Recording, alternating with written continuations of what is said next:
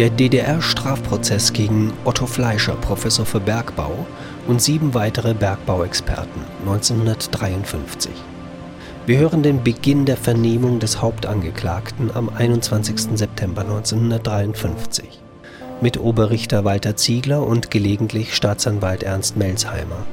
Dieses Tondokument wirft einen Blick auf den problematischen Wiederaufbau des Bergbaus nach dem Zweiten Weltkrieg und auf zentrale Figuren in dieser Industrie in Ost- und in Westdeutschland. Stasi-Unterlagenbehörde BSTU, Bandsignatur MFS HA 9 TB 2166 und 2167. Länge eine Stunde und zehn Minuten. kommen nun zur Vernehmung der einzelnen Angeklagten. Der Angeklagte Fleischer. Treten Sie bitte vor. Können wir das Mikrofon noch ein bisschen zurücksetzen? Ein bisschen zurücksetzen, ja?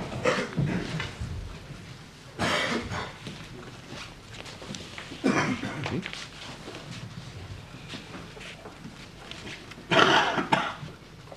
Angeklagter Fleischer, wollen Sie uns zunächst mal etwas über Ihre Entwicklung, ihren Entwicklungsgang, ihre Ausbildung und ihre politische Entwicklung sagen? Ich bin in Breslau geboren. Mein Vater war praktischer Arzt. Aufgewachsen bin ich in Trebnitz, Schlesien, bei meiner Mutter und bei meinem Stiefvater mit fünf Stiefgeschwistern. Ich habe eine ziemlich schwierige Jugend gehabt. Ich bin äh, bis zum 14. Lebensjahr. Können Sie etwas lauter sprechen, Angeklagter? Ist das möglich? Jawohl, jawohl. Sie sind sonst im Zuhörerraum nicht zu verstehen. Ich bin bis zum 14. Lebensjahr in die Volksschule gegangen und anschließend in die höhere Schule meines Heimatortes in Trebnitz. Das Geld für diesen Schulbesuch habe ich mir erarbeitet. Mit dem 18. Lebensjahr bin ich äh, nach Oberschlesien gegangen um dort im Bergbau äh, tätig zu sein und meine Lauf, Laufbahn im Bergbau zu beginnen. Sie hatten vorher das Abitur gemacht? Nein, ja? ich hatte Noch das nicht. Abitur nicht. Aha. Ich habe dann 1922 diese Praxis unterbrochen Mhm. und habe noch ein Jahr die Selekta in Trebnitz besucht und habe dann das Abitur noch 1922 an der Oberrealschule in Breslau und ein, später eine Ergänzungsprüfung an der Oberrealschule in Beuthen gemacht. Also 1922 haben Sie an der Oberrealschule in Breslau das Abitur gemacht. Jawohl. Ja? Jawohl. nicht zu verstehen. Vielleicht stellen Sie sich etwas so, dass das Sie mir der, etwas in der Richtung sprechen können. Und lauter, lauter, lauter, Jawohl. lauter. Also sprechen Sie so. In dieser Richtung. Ja, versuchen Sie mal. Und versuchen Sie etwas lauter zu sprechen, Jawohl. wenn es möglich ist. Von 1923 bis 1926 besuchte ich die Technische Hochschule Berlin und absolvierte sie 1926 mit dem Diplomexamen. 1926 trat ich dann bei der Bergwerksgesellschaft Giesches Erben in Breslau ein und ich wurde in Beuthen, Oberschlesien, zunächst Bergingenieur bei der Deutschblei-Scharlei-Grube und bei der Heinitz-Grube. Ab 1930 wurde ich stellvertretender Betriebsführer auf der Heinitz-Grube und von 1933 ab verantwortlicher Betriebsführer auf der gleichen Grube bis 1939. Von 1939 bis 1945 wurde, war ich Leiter der Giesche Grube bei Katowice. Das war eine der größten Kohlengruben Oberschlesiens. Und zwar war ich technischer Leiter und Gesamtleiter dieser Grube. Technischer Leiter und, Und Gesamtgrube, äh, Leiter der Gru Grube von äh, Giesches Erben, Der ja? Giesche Grube. Giesche. Diese Giesche Grube gehörte nicht Giesches Erben, sondern sie war ja in dem bis 1939 polnischen Gebiet und wurde geleitet von Amerikanern. Die Oberleitung hatten jedenfalls Amerikaner. Während dieser Tätigkeit auf der Giesche-Grube hatte ich auch die Aufgaben eines Beauftragten des Abwehr, äh, des äh, Abwehrbeauftragten der, von der Gestapo durchzuführen. Ich war selbst nicht Abwehrbeauftragter der Grube, weil ich früher einer Freimaurerloge angehört habe. Sie haben einer Freimaurerloge angehört. Von wann bis wann? Von 1929 bis 1933. Von dr- 29 bis 33. 33. Ja, und äh, was hatten Sie für einen Grad Ich hatte in dieser den Loge? untersten Meistergrad, Den ersten ersten Meistergrad.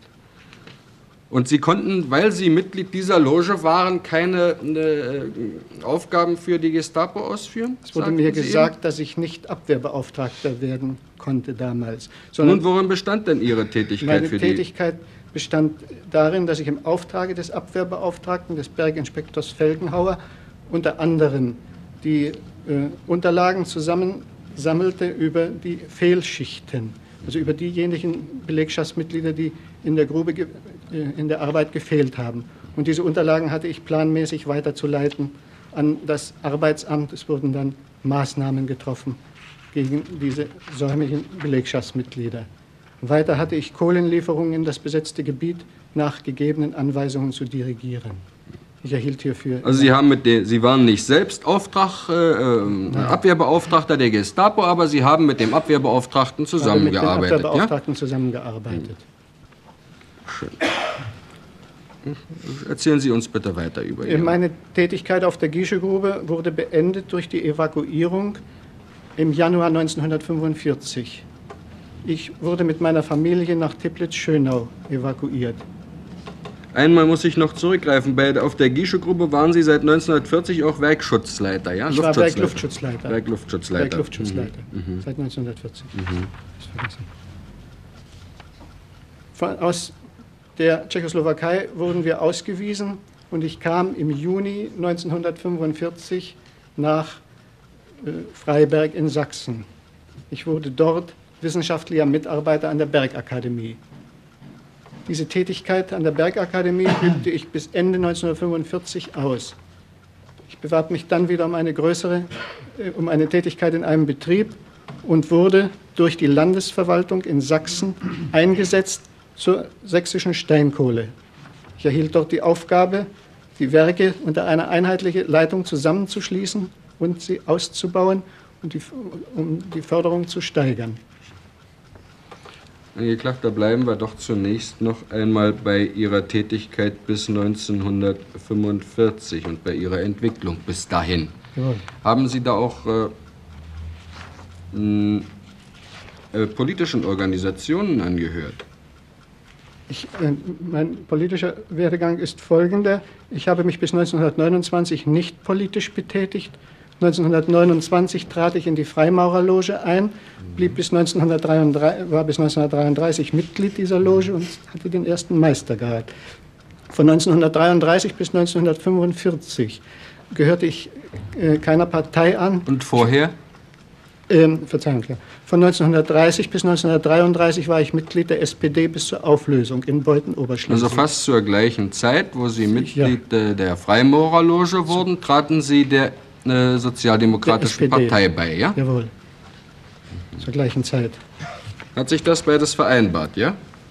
Oder? Es ist von beiden Seiten nichts, nicht verboten gewesen. Gut. Und 1945 im Augenblick nochmal. Als in Ihrer Tätigkeit als Abwehrbeauftragter oder in der Zusammenarbeit mit dem Abwehrbeauftragten sind Sie doch auch schriftlich verpflichtet worden. Ich bin schriftlich verpflichtet worden. Ich habe diese Verpflichtung unterschrieben. Sie sagen aber, Sie waren trotzdem nicht selbst Abwehrbeauftragter. Ich war nicht der, der zuständige Abwehrbeauftragte für die Grube. Aber Sie waren äh, schriftlich verpflichtet und wie lautete diese Verpflichtung etwa? Können Sie uns da über den Inhalt etwas sagen? Weiß ich nicht mehr, wie diese weiß nur, dass ich ein Formular unterschrieben habe, aber was da drauf stand, das weiß ich nicht. Und äh, Sie haben auch die Listen, sagten Sie uns, über die fehlenden Bergarbeiter, die Fehlschichten und dergleichen die auf, äh, musste ich regelmäßig ans Arbeitsamt aufgezeichnet und abgegeben an den Aufwehr Abwehrbeauftragten, ja? Jawohl, das war meine Aufgabe. Und äh, was ist denn geschehen dann mit diesen Arbeitern? Soweit es äh, fehlende Waren, die wiederholt und längere Zeit fehlten, wurden diese fehlenden dann eben auch eine Zeit lang vom Betrieb entfernt und in irgendein Lager gebracht, wo sie dann auch wieder zurückkamen nach gewissen Zeiten. Wenn es also sich wiederholt hatte bei Einzelnen, dann wurden sie in ein Lager in gebracht, aus denen Zeiten. sie dann nach bestimmten Zeiten zurückkamen. Ja? Was ja. waren das für Lager? Ja, es waren Arbeitslager, wurde uns gesagt. Arbeitslager. Ja, Sind Sie mal in einem solchen Arbeitslager ich bin in gewesen? Arbeitslager gewesen. Bitte? Ich bin in keinem solchen Lager gewesen, obwohl in der Nähe meiner Grube das Lager Auschwitz war. Ich habe das Lager niemals besucht. Und das war Ihnen nicht Näheres darüber bekannt? Es war mir bekannt, dass diese Leute Arbeit unter der Gestapo leisten mussten. Das war bekannt. Nun schön. Dann schildern Sie uns weiter Ihren Entwicklungsgang. 1946 übernahm ich dann die Leitung der sächsischen Steinkohlenwerke und behielt die, Leitung dieser, die technische Leitung dieser Werke bis zum 31. März 1950. Ich wurde dann an die Bergakademie Freiberg berufen als Hochschullehrer, nachdem ich vorher an der Bergakademie habilitiert hatte. Ich habe im Jahre 1948 habilitiert und diese Habilitationsschrift ist in einer westdeutschen Zeitung 1949 veröffentlicht worden. Aufgrund dieser Habilitation wurde ich dann Anfang 1950 nach Freiberg berufen. Die, äh, den Lehrstuhl für, ich erhielt dort den Lehrstuhl für Bergbaukunde und diesen Lehrstuhl behielt ich inne bis 1900, bis zu meiner Verhaftung. Bis zu Ihrer Verhaftung. Und die politische Entwicklung nach 1945? 1945 im Juni trat ich in Freiberg der Kommunistischen Partei bei. Ich wollte durch diesen Beitritt meine antifaschistische Einstellung unter Beweis stellen. Und im Übrigen Hatten Sie denn eine antifaschistische Einstellung? Ich war damals der Meinung, dass ich sie hatte. Ich war nicht Mitglied der Partei. Sie waren der Meinung, dass Sie sie hätten? Jawohl. Nun, die Entwicklung, die Sie uns bisher geschildert haben, vor 45, lässt doch in dieser Richtung nichts erkennen. Insbesondere die Sie dann nach 1933 genommen hatten. Zwar waren Sie zunächst mal 1930 Mitglied der Sozialdemokratischen Partei geworden, aber während der Zeit des Faschismus haben Sie sich ja doch in anderer Weise betätigt. Ich habe während der Zeit des Faschismus nicht äh, die illegale Tätigkeit der Sozialdemokratischen Partei unterstützt. Nicht. Sondern ich habe durch meine Berufstätigkeit natürlich den äh, Faschismus unterstützt. Den Faschismus unterstützt und haben auch mit dem Abwehrbeauftragten der Gestapo zusammengearbeitet und sich, sind schriftlich dort verpflichtet worden. Jawohl, ja? Wie kommen Sie nun dazu, 1945 zu erklären also, oder der Meinung zu sein, Sie hätten eine antifaschistische hm, Gesinnung? Das ist doch, etwas, äh, ist doch etwas komisch. Denn gezeigt haben Sie doch davon nichts in den Jahren 33 Nein, bis 45. Ich habe diese antifaschistische Gesinnung auch nicht praktiziert. Ich habe Und haben Sie sie nach 45 praktiziert?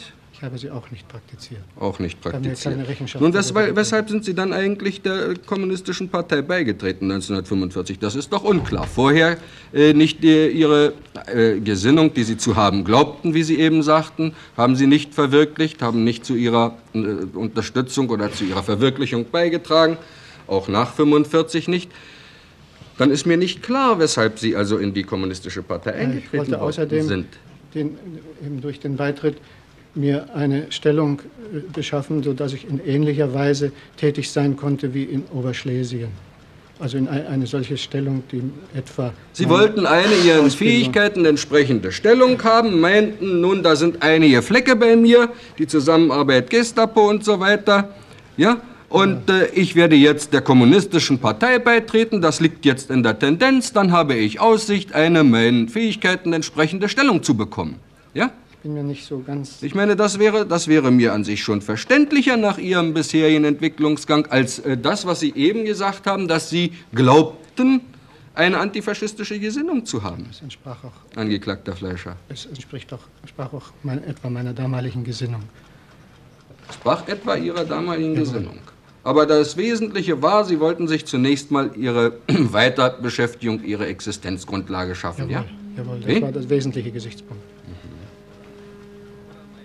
Oder meinten Sie, dass das, was Sie in der Folgezeit tun würden und tun müssten, aus einer doch anderen Gesinnung heraus unter dem, der Mitgliedschaft zur Kommunistischen Partei äh, schwieriger zu entdecken wäre? Diese Gedanken habe ich damals nicht. Diese haben Sie damals noch nicht gehabt. Also Sie sind dann 45 Mitglied der Kommunistischen Partei geworden.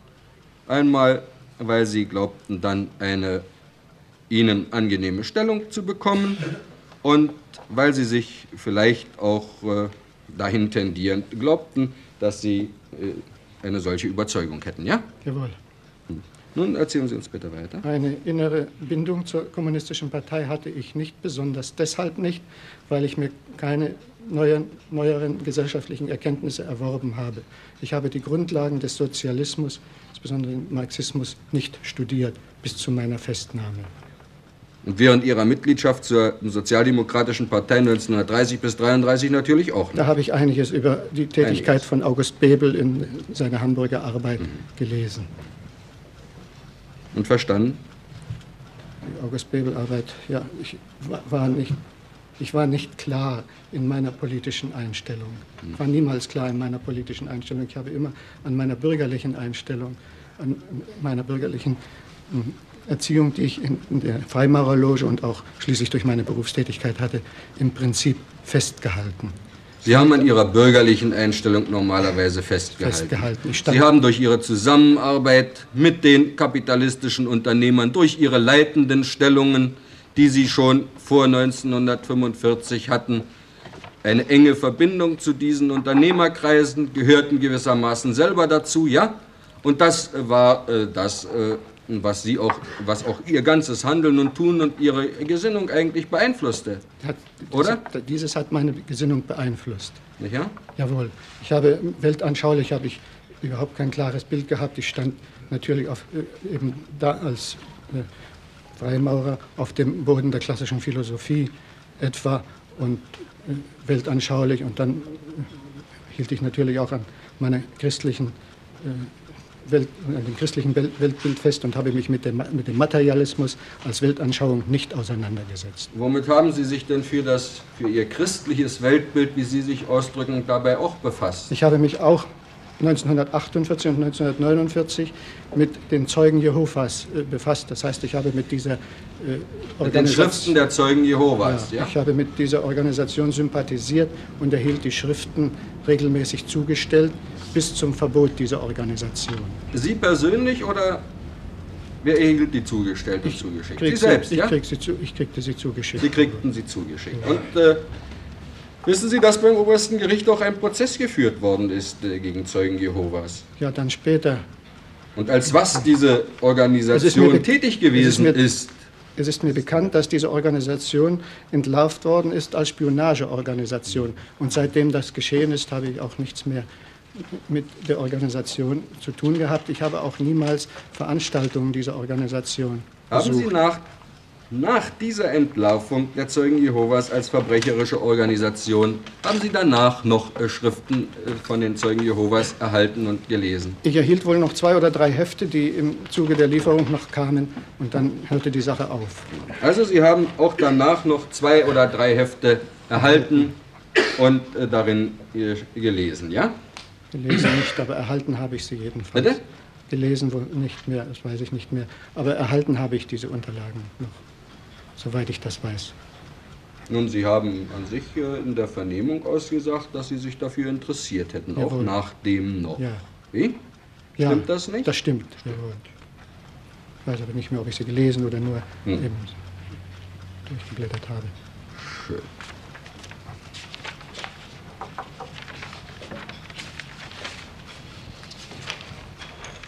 Ja, was war denn nun nach 1945? Da haben Sie doch gesehen, dass jetzt hier also nun versucht wurde, unter Leitung der antifaschistisch-demokratischen Kräfte eine, die ganze, durch den Faschismus, durch den verbrecherischen Krieg, den der Faschismus angezettelt hatte, durch die ganzen Zerstörungen, die damit in Zusammenhang standen. Jetzt ging man doch daran, nun das alles, was zerstört worden war, wieder neu aufzubauen, ja? Jawohl. Da ging man doch ran. Ja. Und wie betrachteten Sie diese Sache? Tja, da ich weltanschaulich mich nicht klar für den Sozialismus entschieden hatte, blieb ich äh, auf dem, bei der Einstellung stehen, etwa, die etwa der Einstellung äh, zur Weimarer Zeit bis 1933 entsprach. Das heißt, ich war eingestellt oder ich hatte die Meinung, dass eine politische dass eine äh, Ver- Verstaatlichung der Schwerindustrie eintreten müsse, dass aber die gesamte übrige Industrie eben nach, wie ich immer sagte, nach dem freien Spiel der Kräfte und nach, also, äh, sich entwickeln sollte und also nach dem kapitalistischen Also Sie meinen, Sie waren Prinzip für die. Verstaatlichung der Schwerindustrie, Nur ja? der- Wozu gehört der Steinkohlenbergbau? Der Steinkohlenbergbau und das, eben, das war wohl die Linie, die, die zur Weimarer Zeit schon so verfolgt wurde. Na, ich sage, wozu gehört nach Ihrer Meinung der Steinkohlenbergbau? Der gehört zur Schwerindustrie. gehört zur Schwerindustrie. Und Ja. Sie waren der Ansicht, dass dieser Steinkohlenbergbau verstaatlicht werden müsste. Jawohl, einmal. Dass das richtig wäre. Jawohl. Haben Sie das auch äh, durch Äußerungen und durch äh, Ihr Verhalten zum Ausdruck gebracht? Ich glaube, dass ich es auch durch Äußerungen zum Ausdruck gebracht habe. Ich habe ja wiederholt in Ver- Versammlungen sprechen müssen und dass ich wohl zu dieser Frage so Stellung genommen habe. War denn das überhaupt nötig? In der volkseigenen Industrie war es, also in, Nun, in, wie war denn der Stein Steinkohlenbergbau in Zwickau-Elsnitzer? Er war ja Volks- War der nach 45 noch privateigen? nein, der war ja volkseigen. War, war volkseigen, ja? War volkseigen. Also es war, war gar nicht nötig, doch da nun also Reden zu halten in dem Sinne, dass also es notwendig wäre, die Schwerindustrie, insbesondere den Steinkohlenbergbau, zu verstaatlichen. das war nur vorher notwendig. Oder sollte Ihre Verstaatlichung vielleicht anders aussehen, Nein, ich wollte. Ihnen vorschwebt? 1945 war, ich ja, war das ja zunächst eine GmbH und die Verstaatlichung kam erst im Zuge nach den Enteignungsgesetzen. Und nachdem die Enteignungsgesetze herausgekommen sind, das war wohl 19, im Juni oder wann 1946, dann war der, der Steinkohlenbergbau eindeutig Eigentum des Volkes. Nun, wir werden auf Ihr Einzel Verhalten im Einzelnen im Zuge Ihrer fachlichen Tätigkeit nach 1945 nachher zu sprechen kommen. Sind zunächst mal zum Entwicklungsgang des Angeklagten noch Fragen seitens des Gerichts zu stellen? Herr Generalstaatsanwalt? Ja, eines. Als Sie bei Giesche tätig waren, da waren Sie sehr erfolgreich tätig, ja? Ich habe die größte Grube geleitet, die größte Kohlengrube. Größte Kohlengrube. Und wie hat man Ihnen das anerkannt? Ich habe das Kriegsverdienstkreuz bekommen Ja, 1941, Kriegsverdienstkreuz zweiter Klasse. ja. und wurde dann Bergwerksdirektor. Ich erhielt den Titel Bergwerksdirektor. Titel Bergwerksdirektor. Wann war das? 1943. 1943. Ne? 43, ja. 43. Und als Sie mit dem Abwehrbeauftragten zusammenarbeiteten, da haben Sie im Ermittlungsverfahren das etwas gehaltvoller, etwas lebensnäher geschildert. Nämlich, dass Sie aus Ihrer damaligen inneren Haltung heraus wie mit dem Gestapo-Abwehrbeauftragten zusammengearbeitet haben. Ich habe mit ihm gut zusammengearbeitet. Gut zusammengearbeitet. Also so zusammengearbeitet, wie es damals eben meine Pflicht war, wenn ich die Stellung behalten wollte. Wenn Sie die Stellung behalten wollten. Jawohl. Ihr allerbestes getan, haben Sie in der Vorlesung gesagt. Tja, das ist, ich habe jedenfalls gut mit ihm zusammengearbeitet. gut mit ihm zusammengearbeitet. Das ist wohl genügend unterstrichen. Ja. Und dann ab Juli 1945 sind Sie plötzlich Kommunist geworden.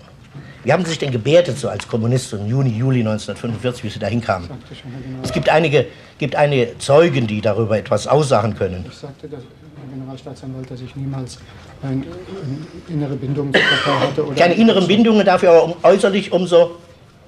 Na? Ich glaube nicht, dass ich sehr lebhaft. Ich habe mich immer bemüht, keine politische Arbeit zu leisten. Keine Arbeit zu leisten, aber sich gebärdet wie ein, so wird gesagt, wie ein wilder Kommunist. Stimmt das? Das ist nicht mehr so in Erinnerung. Ich weiß keine einzelnen Fälle dazu zu sagen. Ja, noch eine Frage.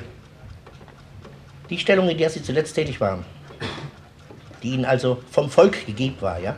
Jawohl. Diese Stellung hat Ihnen was für ein Gehalt eingebracht? Ich habe 4000 Mark Gehalt bekommen. 4000 Mark monatliches Gehalt. Jawohl, Und dabei diese Verbrechen begangen, ja? jawohl. Sind weitere Fragen von der Verteidigung? Nicht mehr.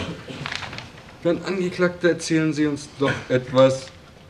Sie sagten ja, Sie hätten also in der Zeit bis 45 eine sehr, sehr starke äußere und innere Bindungen durch Ihre Tätigkeit im Bergbau mit äh, früheren Unternehmern.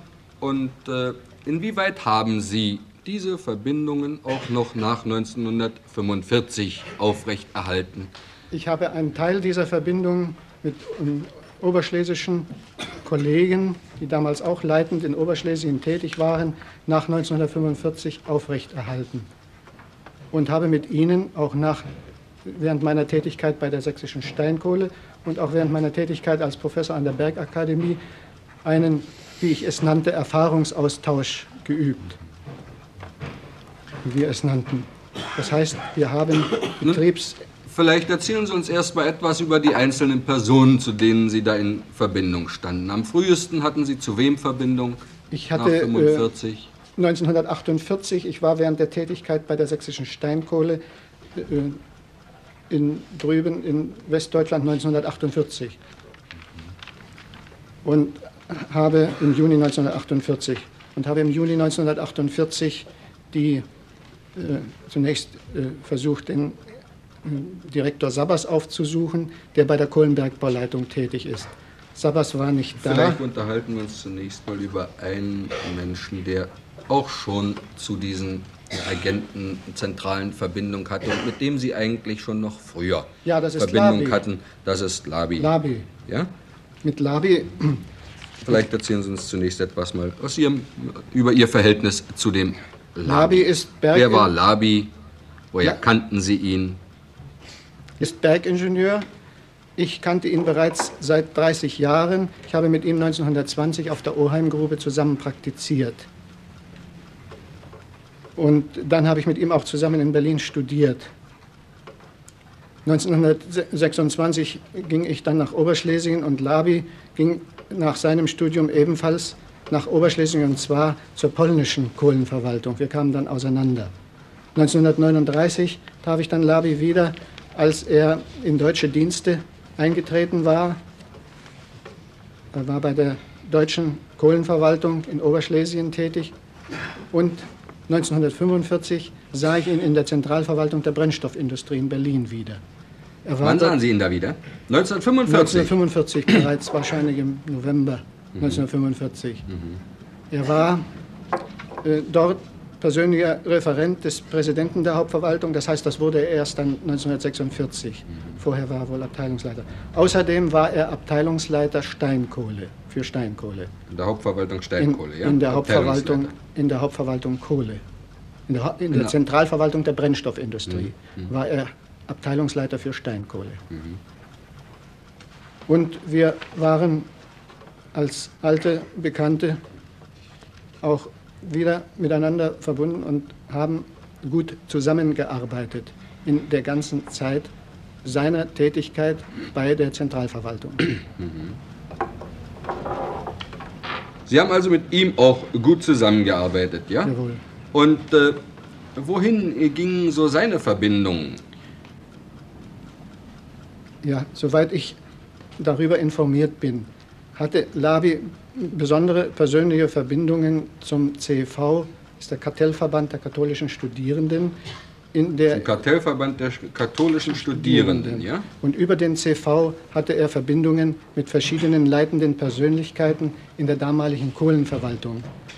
Die Deutsche Kohlenbergbauleitung war ja noch nicht gegründet, sondern es war zunächst eine Kohlenverwaltung, die unter englischer Leitung stand. Ruhrbehörde, ja? Nein, das war die North German Coal, Ach, die Nord German Coal, Coal Corporation. ja. Mit der war, mit, äh, mit Leuten, die bei dieser North German Coal Corporation tätig waren, war Labi wohl schon in Fühlung. Das heißt nicht wohl, sondern er war in Fühlung, er hat mir das mitgeteilt. Wann hat er Ihnen das mitgeteilt? Das habe ich von ihm äh, wahrscheinlich Ende 1947 erfahren. Ich Ende kann das nicht genau sagen. 1947. also im Ich Jahr habe das- 1947 schon hat Ihnen Labi das mitgeteilt, dass er zu diesen Menschen, zu diesen Verbindung. Ausländern in, äh, in Verbindung stand, ja? Ja, das waren also, Wissen Sie da noch Namen? das waren äh, nicht Ausländer, sondern das waren Bergingenieure aus dem ehemaligen Oberschlesien. Das war der jetzige technische Direktor Grosse Beumann der Kohlenbergbauleitung. Dann war es der Bergingenieur. Der jetzt äh, also Generaldirektor der Kohlenbergbauleitung ist, Grosse Beumann. Ich weiß es nicht. Zum, Nein? Bis zu meiner Verhaftung war, soviel ich weiß, Generaldirektor, der Generaldirektor Kost. Kost. Und Aber der Grosse Beumann ist war technischer Generaldirektor. Mitglied des Technischer- Direktoriums jedenfalls, ne? Ja, technisch, technischer Oberleiter. Und äh, dann zu den Bergingenieuren Faust. Berg, Faust war, soviel ich weiß, früher bei der Regierung tätig, während der Nazizeit. Und zum Bergingenieur Pfaflock, die beide auch Also bei zu der Kohlen- Faust, der früher in der Nazi-Regierung tätig war Und, jetzt, auch, in der Kohlenbergbauleitung. Kohlenbergbauleitung saß. Zu dem hat er Verbindung gehabt. Weiter. Und zum Bergingenieur Pfafflock, soviel ich weiß. Mhm. Das, zu diesen drei Personen, die nannte er, dass er mit ihnen Verbindung, also regelmäßigen Schriftverkehr, regelmäßigen Briefverkehr hat und mit ihnen äh, eben korrespondiert und auch einen gewissen Erfahrungsaustausch betreibt oder einen Austausch überhaupt. Ja. Erfahrungsaustausch hier als äh, Abteilungsleiter Leiter. in der Steinkohle, ja? Jawohl. Hat er ja Erfahrungsaustausch mit diesen Menschen drüben. Und Sie arbeiteten gut mit ihm zusammen. Jawohl. Schön. Und weiter? Das war die Beziehung mit dem Bergingenieur Labi. Das waren die Beziehungen zu Labi. Mit dem Sie also gut zusammengearbeitet haben, wie Sie sich getroffen haben, was Sie ihm ausgehändigt haben Ja, und so so. weiter. Darüber können wir uns noch zu einem späteren Zeitpunkt unterhalten.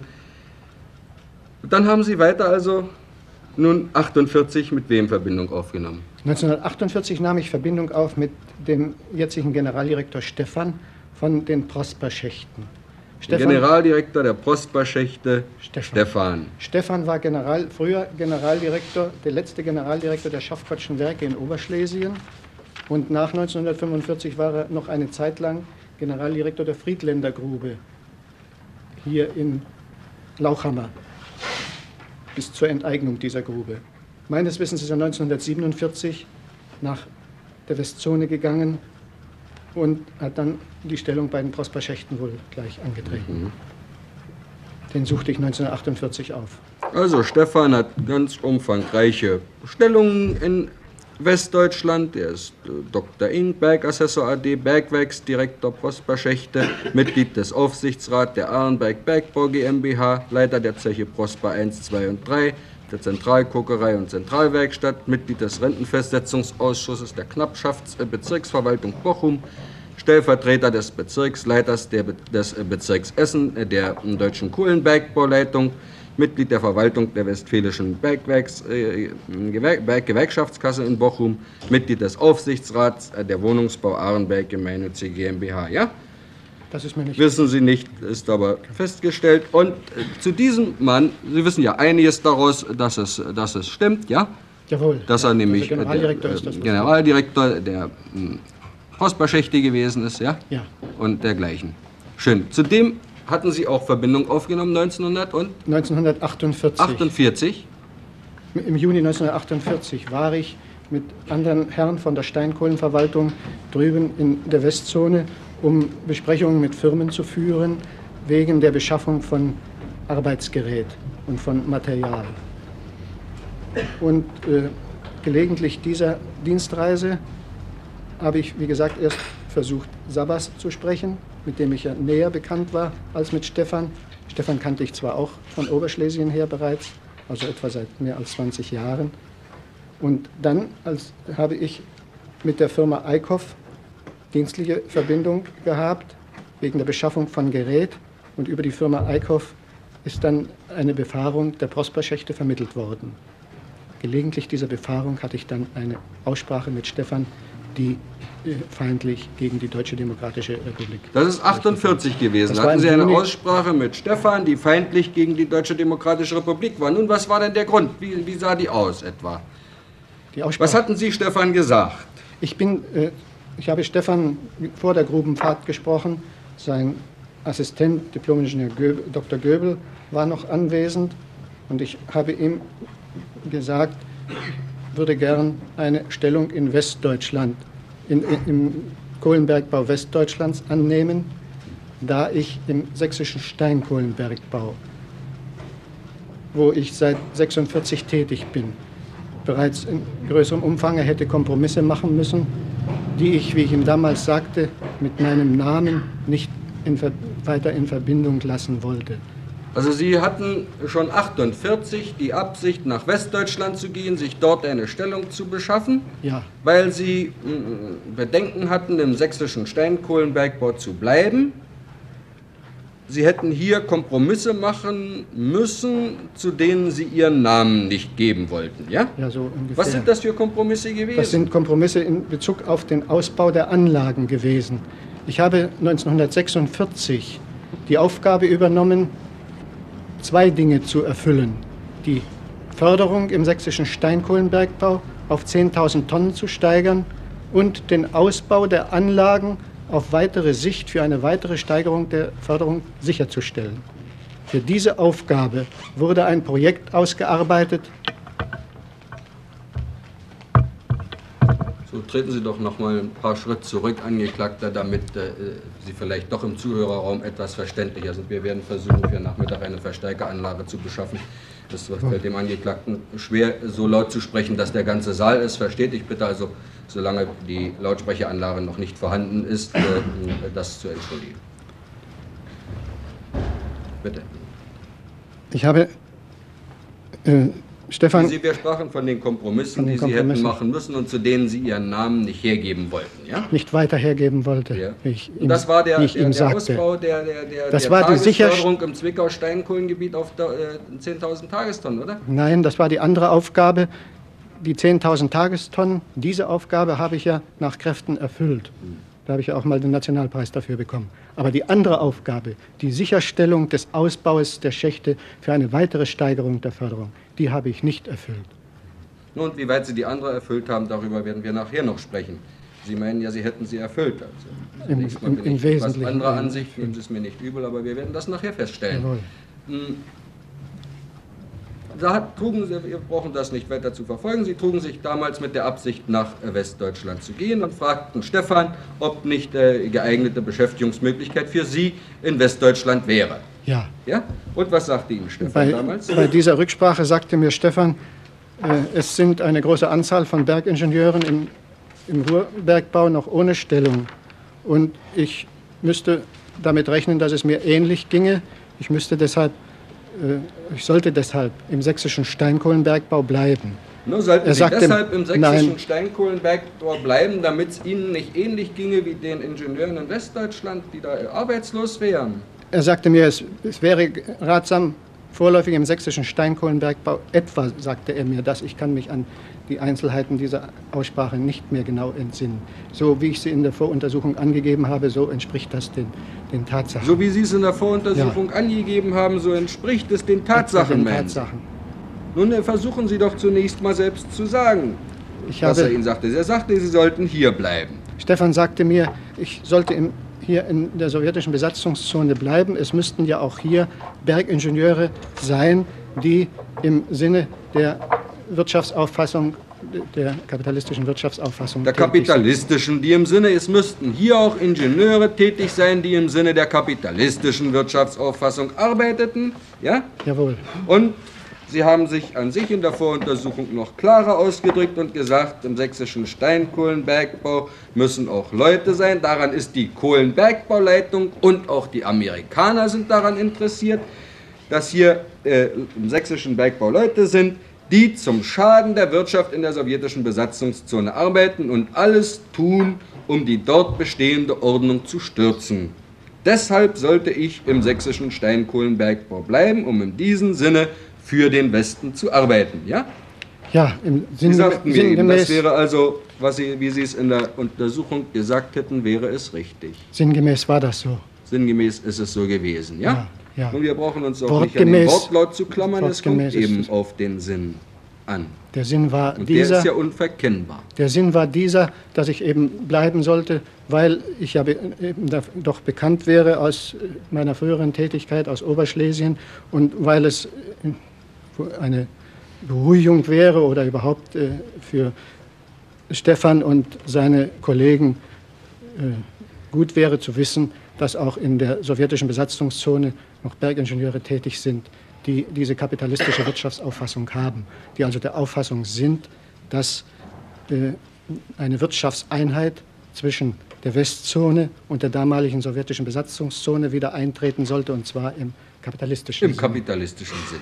Das heißt, eigentlich doch entgegen dem, was Sie erstrebten, und was eigentlich schon 48 ja realisiert war, nämlich die Überführung der Schwerindustrie in Volkseigentum. Das sollte jetzt wieder also im kapitalistischen Sinne vereinigt werden für äh, im Sinne des äh, Westens sollte es zu einer Vereinigung Nach kommen. der Auffassung dieser Herren ja, aber ich war persönlich. Und Sie kriegten diesen Auftrag, um in dieser Weise zu wirken, hier im sächsischen Steinkohlenbergbau zu bleiben.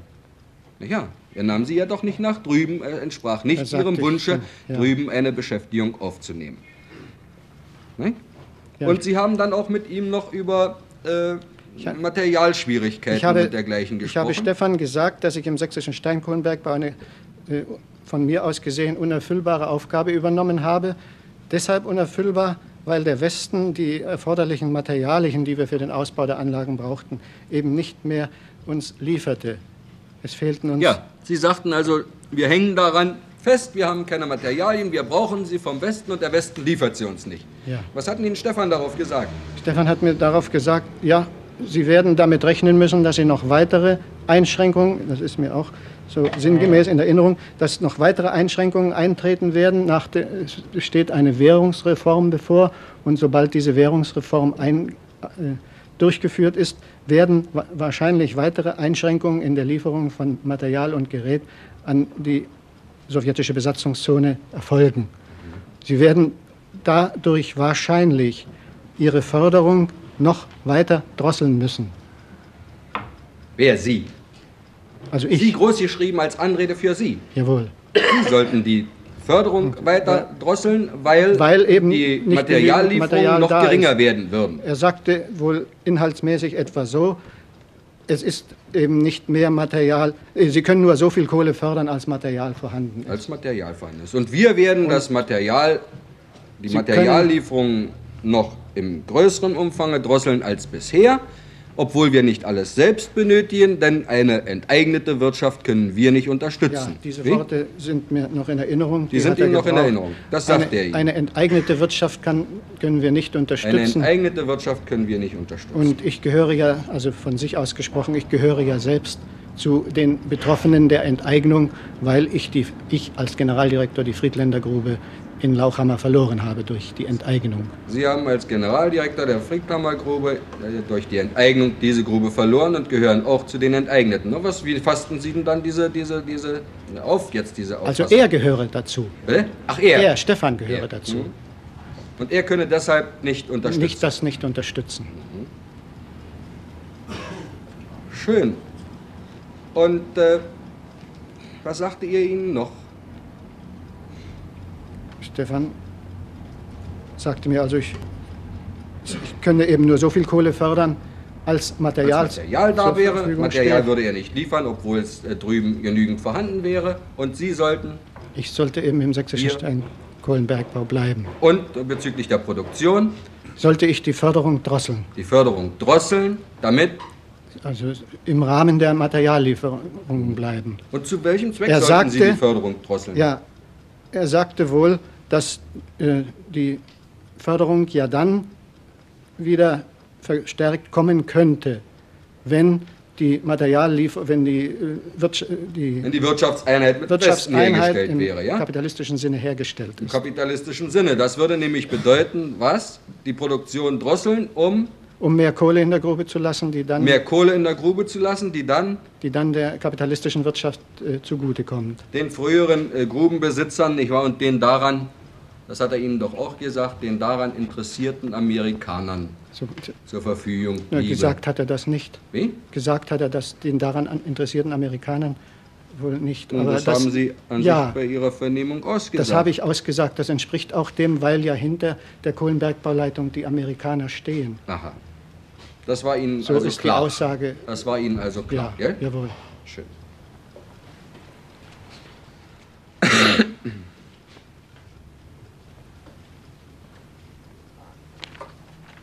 Wir sind zunächst äh,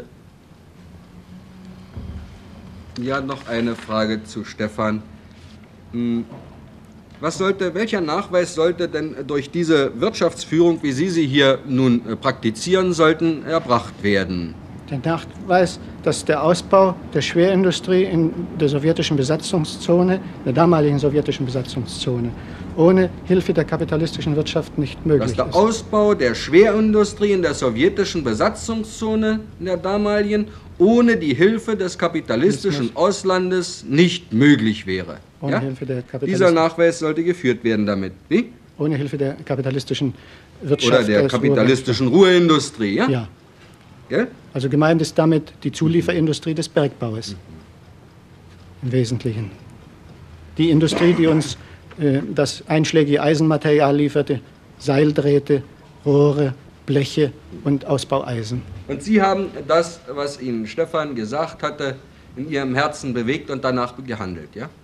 Ja, ich handelte sowieso schon danach, weil Sie handelten sowieso schon danach. mir ja auch schon von Labi gesagt wurde, dass unter keinen Umständen damit zu rechnen ist, dass die Ruhrindustrie uns in dem Umfange das Material liefert, wie wir es benötigten. Einzelne Firmen haben uns zwar immer beliefert, insbesondere die Lieferfirmen für ähm, Abbauhammer und ähnliche Kleingeräte. Aber die einschlägigen Lieferungen in großem Umfange von Blechen, von Ausbaueisen und von Drähten für Haben die Fertigung von. Seilen, die blieben zurück, wesentlich zurück hinter dem, was wir brauchten. Also Sie handelten sowieso schon danach und auch in der Folgezeit, nachdem Sie mit Stefan zusammengekommen waren und diese klaren Aufträge und Anweisungen hatten. Ja. Sind Sie nochmals nach Westdeutschland äh, gefahren, um sich mit Stefan zu treffen? Um mich mit, mit Stefan zu treffen, bin ich nicht nach West. Ich bin ja auch das erste Mal nicht gefahren, um mich zu treffen. Sondern? Sondern ich bin ja gefahren, um mit der Firma Eickhoft und im, äh, zu verhandeln. Zu verhandeln. Sind Sie offiziell gefahren und haben das ausgenutzt, um Stefan aufzusuchen Auf- und dort aufzusuchen. zu versuchen, eine Stellung zu bekommen und dann das Weitere, was wir bisher eben gehört haben. Ich habe gelegentlich der Befahrung der Prosperschächte wegen der Stellung gesprochen. Und äh, haben Sie nochmal versucht, jedenfalls bei einer anderen Reise mit Stefan zusammenzukommen? Ich wollte, als ich mit dem Präsidenten Sobotka in, in Westdeutschland war, Stefan nochmals aufsuchen und bei ihm eine Grubenfahrt machen, weil er eine Gewinnungsmaschine dort laufen hatte, einen Schremhobel, der uns interessierte. Ein Steinhobel hat er laufen. der- Schremhobel. Äh, Schremhobel. Schremhobel. Der interessierte Sie, Der interessierte uns. ja, Interessierte uns erstens und Sie wollten deshalb mal äh, eine Befahrung der Grube wollte vornehmen. durchführen, ja? Und diese Befahrung lehnte Stefan ab. Er sagte mir, ja, Sie selbst können natürlich kommen, Sie sind uns jederzeit willkommen. Aber Ihr Begleiter, mit Ihrem Begleiter können Sie nicht kommen, da muss ich Ihnen die Grubenfahrt verbieten. Also Sie dürfen rein, wir, Ihnen zeigen wir alles, zu Ihnen haben wir Vertrauen, aber Sobotka ist dabei und der darf nicht mit rein, ja? So und- so so- hieß doch das. so war die- Also in gut Deutsch übersetzt, so war das, ja? ja. Nicht? Jawohl, So hieß doch das. So war das. Ja. Und äh, daraufhin bin ich auch nicht mehr äh, dorthin gegangen zu Stefan. Ich habe auch sonst einen Schriftverkehr mit Stefan nicht geführt. Schön. Sie haben mit Stefan keinen Schriftverkehr geführt? Nein, ich habe mit Stefan nicht schriftlich verkehr. Kann ich, äh, sind zunächst noch Fragen zu diesem äh, Komplex? Labi, Stefan, seitens des Gerichts, nicht? Herr Generalstaatsanwalt. Ich habe den Eindruck, Sie reden heute etwas drumherum. Fleischer. Sie haben vorhin gehört, was ich vorgelesen habe aus Ihren Akten. Ja. Aus dem Protokoll. Jawohl. Sie haben gehört, dass dort drin klipp und klar von Ihnen angegeben worden ist, dass Sie bereits beim Zusammentreffen mit Stefan erklärt haben, dass ich aufgrund dieser Einstellung bereits seit 1936 Maßnahmen getroffen habe, die sich zum Schaden der Wirtschaft auswirken und dass ich befürchte, dass ich entdeckt werde und deshalb will ich fliehen und deshalb will ich in Stellung. Ist das so? 46, Herr General. 1946. Das Ja. habe ich so sinngemäß geäußert. Das haben Sie gesagt. Ja. Hat Sie Stefan gefragt, was Sie für ein Mensch sind? Der hatte wahrscheinlich gehört, Sie sind ein großer Kommunist geworden, ja? Nein, nein, Stefan, äh, frag- wusste gar nichts, dass Stefan fragte mich nach meiner politischen Ja? Einstellung. Ich sagte, ich bin Mitglied der Kommunistischen Partei. Ich bin aber kein überzeugter Kommunist, sondern bin im Wesentlichen das geblieben, was ich früher war, Nämlich, nämlich ein bürgerlich eingestellter äh, Mensch, der äh, politisch jedenfalls das, äh, den Sozialismus ablehnt. Das ist alles so, das kommt so alles so rum. Sie haben gesagt, ich bin zwar der Partei nach ein Kommunist, Ja, aber in meinem Herzen bin ich in meinem Herzen lehne ich den ein Sozialismus. Kapitalist, ein Kapitalistenanhänger Ein Anhänger des des Kapitalismus. Kapitalismus. Ich lehne den Sozialismus ab und deshalb habe ich gegen den Sozialismus gearbeitet. Und deshalb wünsche ich hier zu euch zu kommen, weil ich befürchte, ich werde entdeckt. Ist es so gewesen? Ich habe gesagt, dass ich diese Einstellung habe und ich befürchte, dass diese Einstellung äh, mir Schwierigkeiten bringen. Die Einstellung nicht Schwierigkeiten nee. bringen, sondern was soll Ihnen Schwierigkeiten bringen? Die aus dieser Einstellung resultierende äh, Tätigkeit. Die bisherige Tätigkeit, die aus meine dieser Einstellung kam, die könnte Ihnen gefährlich werden. Jawohl.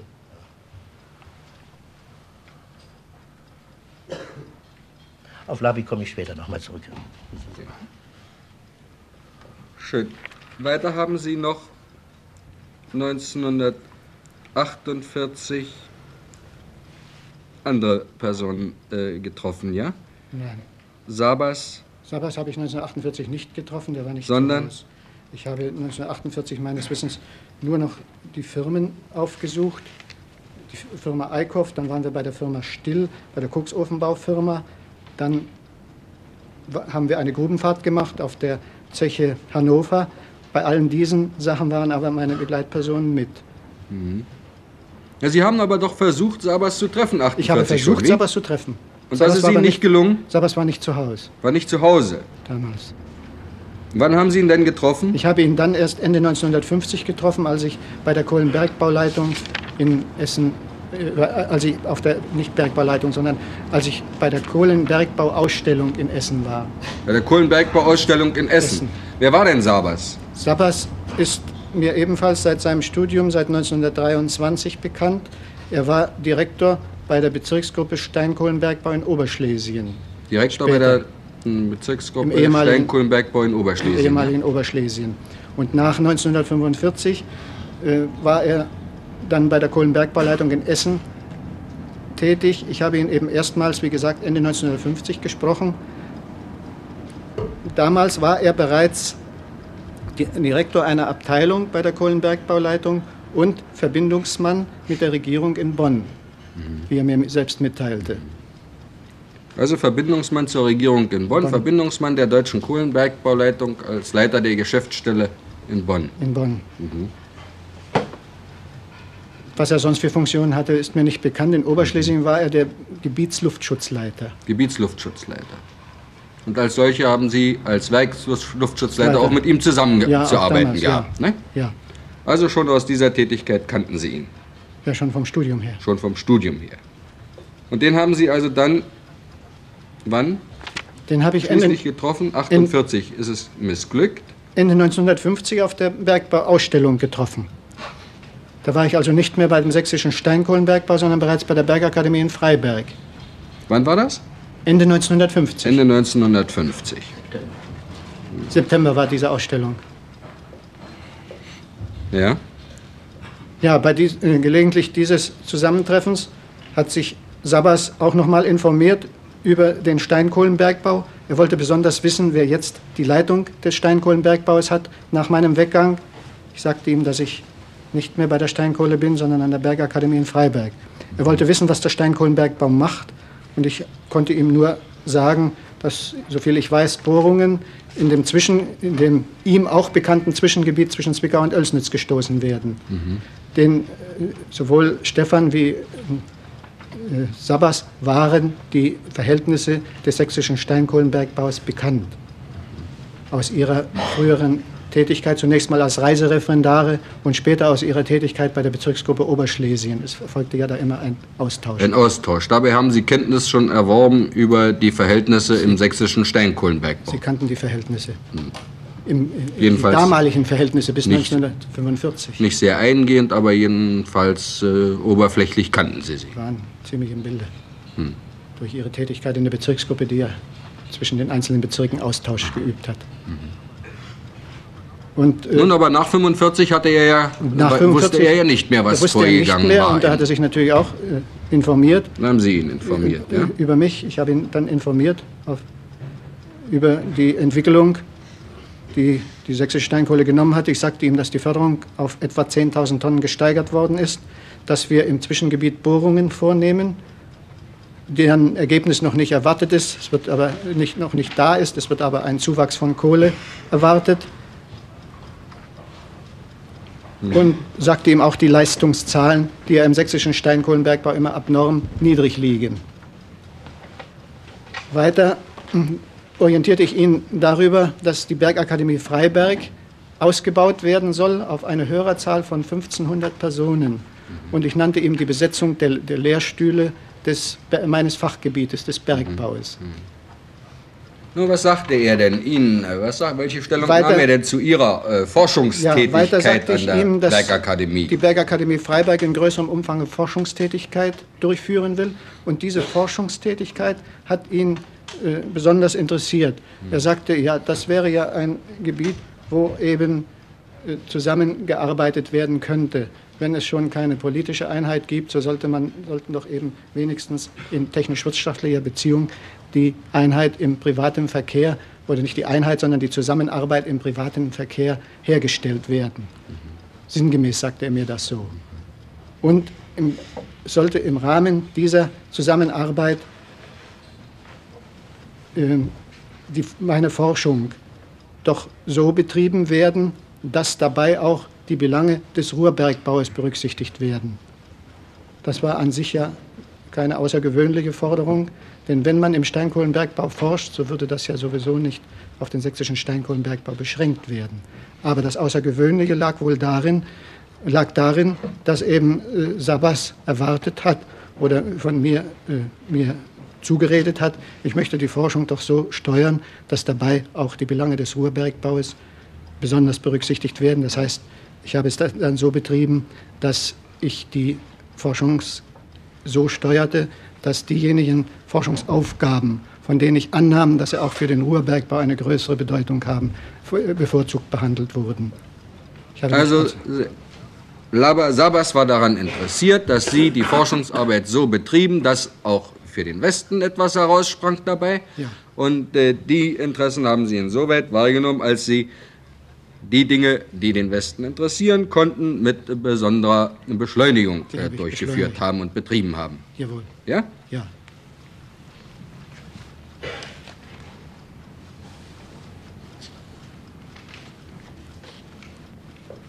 Wer war Klinkmüller?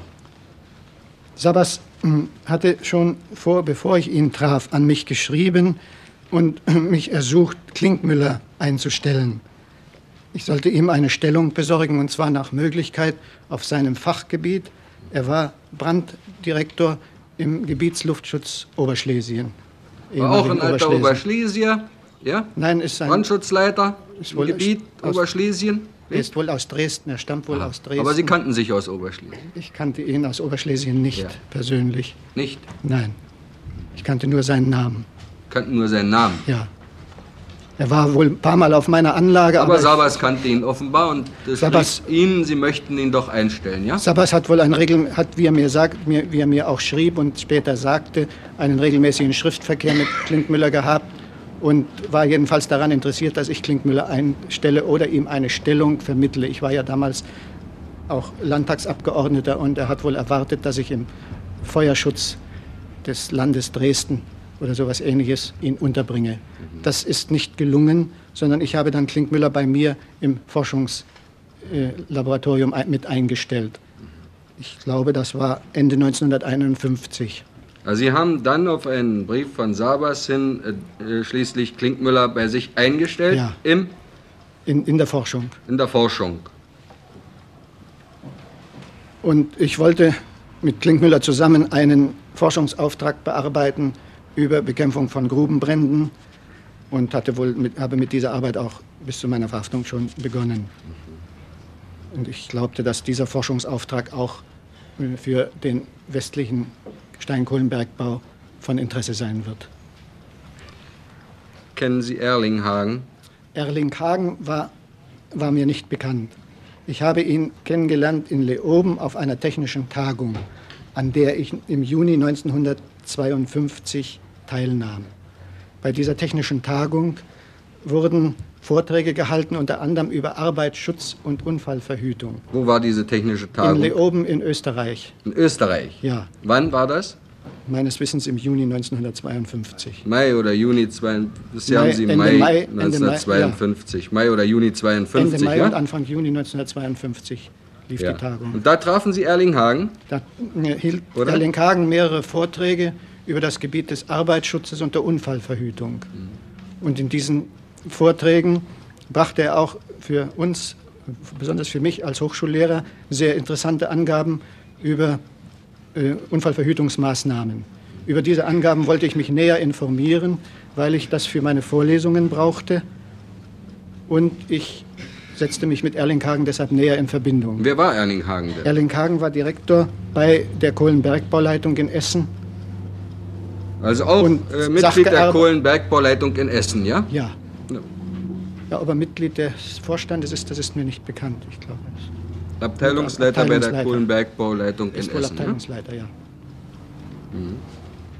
Und äh, Erlinghagen interessierte sich seinerseits außerordentlich für die Entwicklung des Bergbaus überhaupt in der sowjetischen Besatzungszone, äh, in der Deutschen Demokratischen Republik. Das war damals ja schon die Deutsche Demokratische Republik. Über diese, den heutigen Stand im Großen und vor allen Dingen über unsere Organisation habe ich ihn informiert. Ich habe ihm auch größenordnungsmäßig die Förderziffern angegeben, die wir jetzt im sächsischen Steinkohlenbergbau haben und die Leistungszahlen.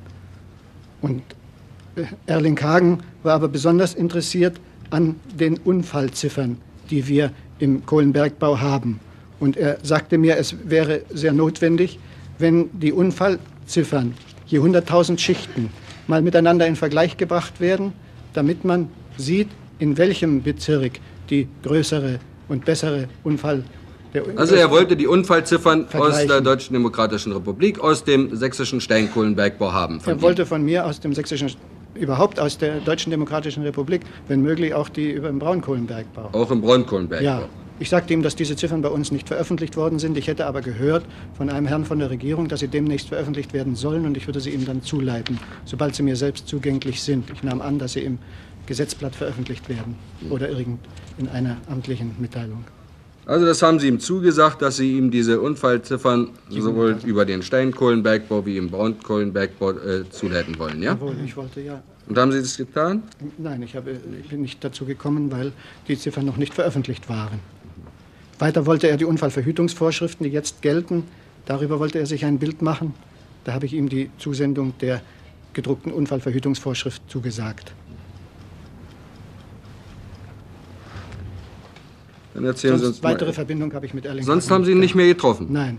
Das war das einzige Mal, wo Sie mit ihm gesprochen haben. Haben Sie noch Schriftverkehr mit ihm gehabt? Nein, mit Erlinghagen nicht. Nicht mehr? Nein. Hat er nicht noch mal geschrieben, dass Sie ihm doch zugesagt hätten, Er hat dann hier nicht die Unfallziffern Ihnen zu übersenden und warum die Brief. nicht kämen? Ich habe von Erlinghagen keinen Brief bekommen. Haben nichts mehr gehört Nein. von ihm? Nein. Und über Kluger können Sie Kluger uns ist Bergingenieur, ist mir ebenfalls aus seiner oberschlesischen Tätigkeit bekannt. Er war bis 1945 in Oberschlesien. 1945 war er an der Bergakademie in Freiberg auch als wissenschaftlicher Hilfsarbeiter tätig und ist dann nach der Westzone geflüchtet. Weshalb? Ja, er ist mit seiner Familie. Er war mit dem.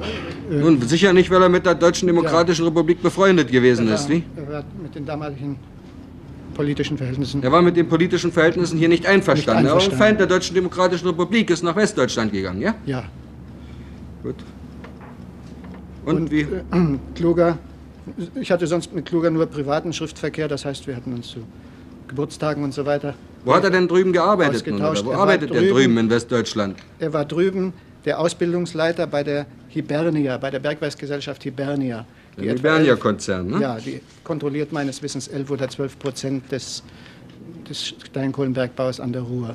Kontrolliert wie viel? 11 oder 12 Prozent. Oder ein 12 ziemlich Prozent des gesamten Steinkohlenbergbaus an der Ruhr. Ja. Da war er dann beschäftigt, Dort, ja? dort war er beschäftigt als äh, Leiter des Ausbildungswesens. Und in dieser Eigenschaft hat er den Berg- und Hüttenmännischen Tag in Freiberg 1952, im Oktober 1952 besucht. Anlässlich dieses Berg- und Hüttenmännischen Tages kam äh, Kluger auch zu mir in die Wohnung und wir unterhielten uns über die Verhältnisse, wie sie bei uns in der, an der Bergakademie und in der Deutschen Demokratischen Republik zurzeit sind. Er wusste ja im Übrigen selbst auch Bescheid, denn seine Mutter wohnte ja auch noch in der Deutschen Demokratischen Republik. Er hat wohl bei seiner Mutter gewohnt. Nur über den Steinkohlenbergbau wird er weniger gewusst haben Ja, über seine Mutter. Ja, über den Steinkohlenbergbau hat er sich auch bei mir nicht wesentlich interessiert. Sondern? Das braucht er von mir nicht zu erfahren. Meines Wissens hat er dann noch andere Kollegen aufgesucht, die noch im Steinkohlenbergbau tätig waren. Bei mir hat er sich mehr interessiert für das Ausbildungswesen. Das Weil Sie uns waren damals besteht. schon an der Akademie. Das war ja 1900, jetzt im vorigen Jahr war Ja. das, im Oktober 1952. Und da hat er sich interessiert für die Handhabung der Vorstudienausbildung. Das heißt also, in welcher Form werden die Studenten für, den Berg, für die bergmännische Laufbahn, für das bergmännische Studium vorbereitet? Welche, wie äh, sieht der Werdegang Ihrer normalen Praxis aus? Das interessierte ihn, um da Vergleiche zu haben mit Westdeutschland, mit, mit, mit dem Ruhrbezirk. Ja. Darüber, darüber haben Sie ihm Angaben gemacht? Da, darüber habe ich ihm Angaben gemacht. Ebenso habe ich ihm Angaben gemacht über die, das Fernstudium, das bei uns neu eingerichtet war und neu anlief. Und ich habe ihm auch selbst zwei Fernstudienbriefe, die gedruckt waren, übergeben, die von mir selbst verfasst also waren. Also Sie haben ihn über das Fernstudium informiert und ja. haben ihm auch äh, Studienbriefe ausgehändigt, ja? ja? gedruckte Studienbriefe, gedruckte. die ich selbst verfasst hatte. Mhm. Und weiter haben Sie mit ihm noch Verbindung gehabt dann? Nein, dann hatte ich keine Verbindung. Ich habe ihm nur, dann habe ich ihn außerdem noch informiert über das Arbeiter- und Bauernstudium an ja. der Bergakademie Freiberg. Mhm. Wie das organisiert ist, dass eben in großem Umfang die Jugend in, äh, in einer Vorstudienanstalt in zweijährigem oder dreijährigem Lehrgang für das Abitur vorbereitet wird. Mhm. Darüber haben Sie ihn auch informiert, über die ja. Hm, Arbeiter- und Bauernfakultät an ja. der Bergakademie. Ja. Und sonst hatte ich keine Verbindung mit Kluger mehr, hat auch nicht mehr geschrieben, meines Wissens, bis zu meiner Verhaftung. So. Wer ist Wehrhahn gewesen und welche Beziehung hatten Sie zu ihm? Ich bin im August 1952 in Bad Liebenstein hier zur Erholung gewesen. Und da hat mich Professor Kegel aus Freiberg angerufen in Liebenstein und hat mir gesagt, Kollege Fleischer, Sie werden mit mir nach dem Westen fahren. Es ist dort in der rheinischen Braunkohle auf einer Grube in Horrem eine Kippenrutschung entstanden und ich bin dort aufgefordert, mit Ihnen gemeinsam ein Gutachten zu erstatten. Der Minister Selbmann ist damit einverstanden, dass Sie diese Dienstreise mit mir machen. Ich habe daraufhin meinen Aufenthalt. Also Sie waren in Liebenstein und Professor Kegel, Ihr Vorgänger an der, an der Bergakademie, ja? Ja. Er rief Sie dort an und sagte, ja. da ist äh, bei, in Horem bei Wehrhahn, da ist eine Nein, Kippen das hat er nicht gesagt. Hat er nicht gesagt? Nicht in Horem hat er gesagt. Wie? Ich habe nicht gewusst, wem die Grube gehört. Hat ihn gesagt in Horem, ja? Ja. Ist eine Kippenrutschung entstanden und äh, wir sollen äh, zur Begutachtung, Begutachtung äh, ja. rüberfahren und Selbmann ist damit einverstanden, ja? Ja. Und das ist auch geschehen. Ich bin mit Nun sagen Sie mal, Sie äh, sind so lange im Bergbau und äh, Horem war Ihnen kein Begriff, wem, Nein, gar wem die Grube gehörte der oder so? Der Braunkohlenbergbau war mir überhaupt war fremd. Völlig fremd. Fremd. So. Der Steinkohlenbergbau dagegen nicht. Nun, Sie sind dann also hingefahren, ja? Ja. Und da stellten Sie fest, wem gehörte die Grube? Da wurde, wurde, ne, wurde mir dann gesagt von dem Oberingenieur Bitschnau, dass die Grube Herrn Wehrhahn gehört. Dass die Grube Herrn Wehrhahn gehört? Wehrhahn gehört und äh, dass Wer ist denn der Wehrhahn? Wehrhahn, Schwiegersohn von Adenauer. Der Schwieger, Schwiegersohn von Adenauer. Adenauer ist. Außerdem ist er Sohn, selbst des Sohn des Bankhauses Wehrhahn in Köln. Der Sohn des Inhabers des Bankhauses, Bankhauses in Köln. Sein Vater, der Wehrhahn, ist der, der Inhaber des, des Bankhauses, des Kölner Wehrhahn. Bankhauses Wehrhahn, ja? Ja. ja. Mhm. Und äh, es wurde also zunächst dort an dem Problem der Kippenrutschung gearbeitet, mit Kegel gemeinsam. Kegel erkrankte dann und ich stellte das Gutachten selbst fertig. Ja. Ich wurde von Wehrhahn ersucht, das Gutachten allein fertigzustellen. Die Arbeit dauerte etwa acht Tage und am letzten Tag, am Sonnabendnachmittag, fand dann eine Besprechung statt über dieses Gutachten und überhaupt über das Problem der Kippenrutschung und ihrer Beherrschung. Es sind da etwa 20 Millionen Kubikmeter Sand in Bewegung geraten und es war ein Ort, der Ort Quadrat, in äh, Gefahr gekommen durch diese Kippenrutschung. Und äh, bei, diesem, bei der Besprechung des Gutachtens äh, kam ich dann, nachdem das Gutachten im Wesentlichen erledigt war, mit Wehrhahn auch ins persönliche Gespräch. Und ja. er sagte mir, er fragte mich, welche Erfolge eigentlich bei uns die neuere Bewegung hat und die Hennecke-Bewegung. Ja.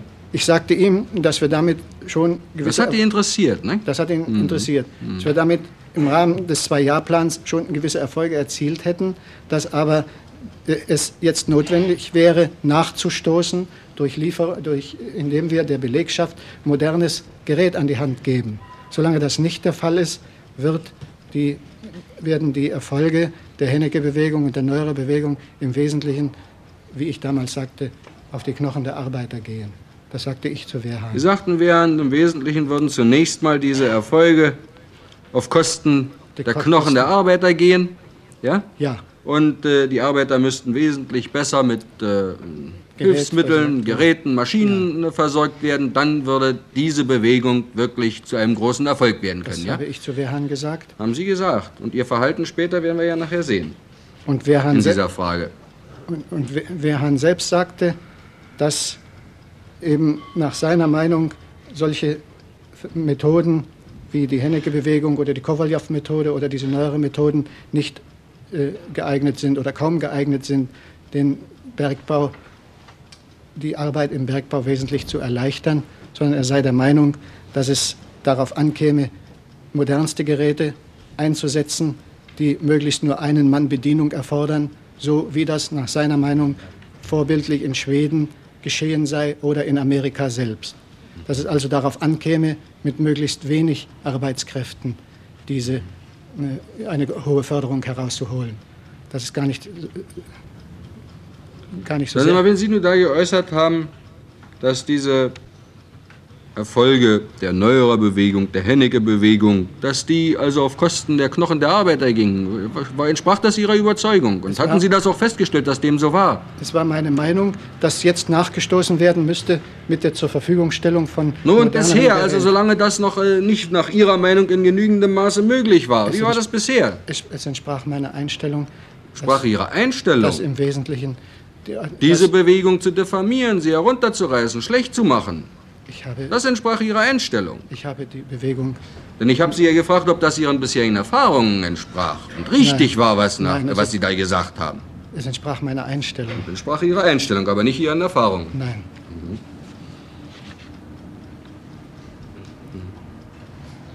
Und Sie sagten eben Bitschnau, mit Bitschnau hätten Sie dort verhandelt, ja? Ja. Wer war das denn? Habe ich mit Wehrhahn keine weitere Besprechung geführt.